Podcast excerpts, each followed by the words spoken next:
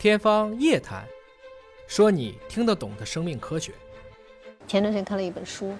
叫海拉细胞。鲁华大金也应该也用过这是的个海拉细胞。全世界在这个领域的人谁也绕不开它，所以曾经开玩笑过，就是说海拉没有死。啊，对，永生的海拉，尹烨老师从科普的角度给我们大家讲一下海拉细胞。因为一个细胞分裂是有一个极限的，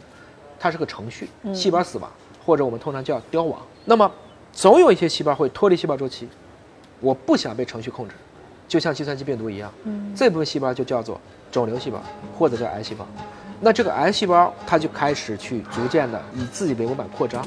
海拉细胞就是这么来的。海拉细胞就是一个女性她的一个癌细胞，但恰恰因为这个癌细胞是可以永生，这就使得全世界拿到了一个永生的细胞系。因为你用别的细胞研究五十到六十次就不能再研究了，它的细胞可以无穷无尽的，只要原在细胞一直都保存得好，我可以无穷无尽的向下去研究。这就意味着我所有比的标准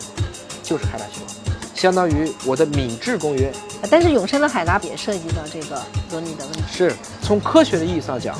啊，它的意义是重大的。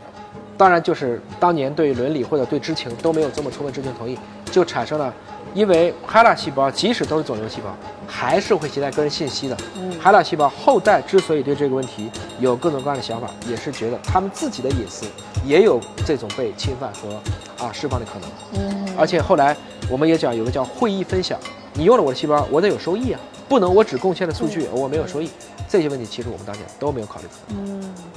但是从对科学的贡献来看，海拉是居功至伟。